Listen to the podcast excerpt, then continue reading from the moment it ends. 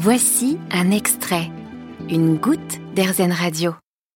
Crème au melon, à la betterave, aux épinards, cosmétiques fabriqués à côté de chez vous, Cultive semble avoir trouvé la solution pour revaloriser les métiers agricoles et développer de nouvelles filières.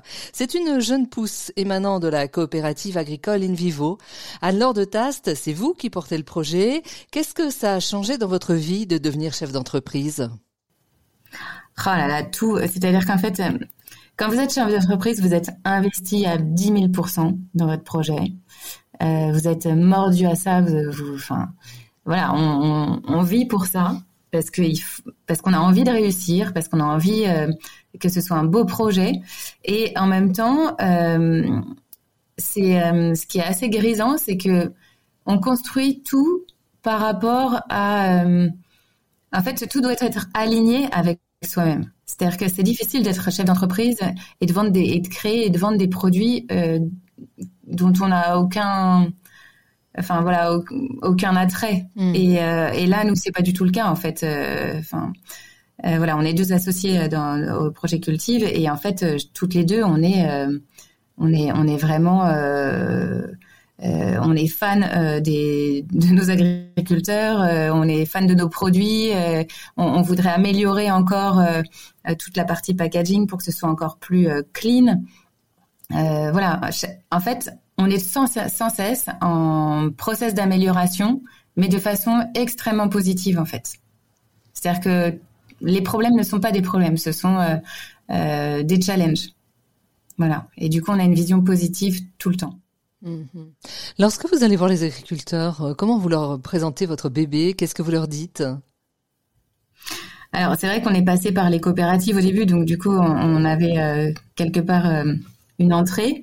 alors au début, nous on leur explique qu'on a besoin d'eux déjà, qu'on voudrait en fait créer des produits à partir de bah, ce qu'ils ont créé eux-mêmes.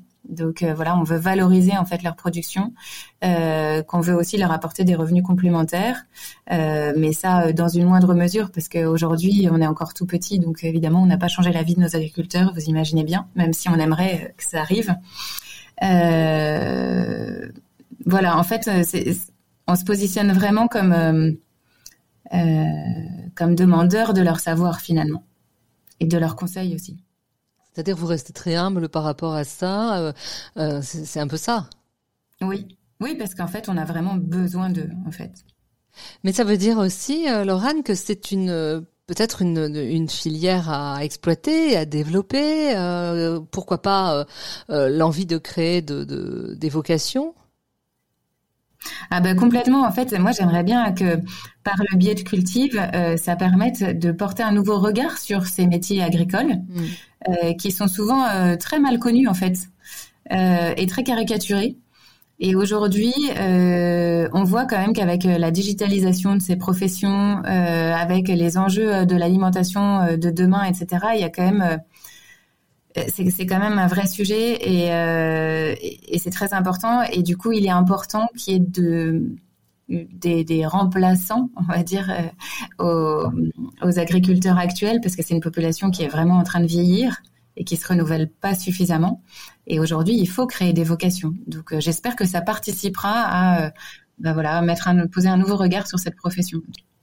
Alors la, la, cosmétique telle que vous la concevez, hein, c'est-à-dire avec des produits locaux, sans aller chercher euh, euh, les actifs à l'autre bout du, du, monde, est-ce que d'après vous c'est un marché qui a encore de beaux jours devant lui, qui est en pleine expansion?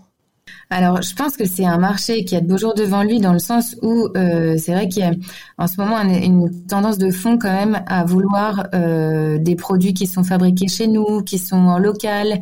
Alors pour plusieurs raisons, hein. il y a une raison euh, écologique où on se dit bah voilà c'est finalement le bon sens, c'est-à-dire que si ça pousse à côté, il y aura moins de transport, donc on aura moins d'impact carbone.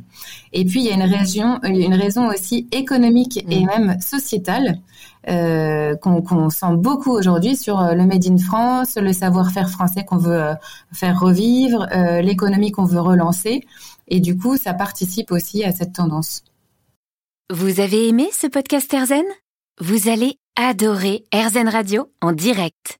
Pour nous écouter, téléchargez l'appli Erzen ou rendez-vous sur rzn.fr.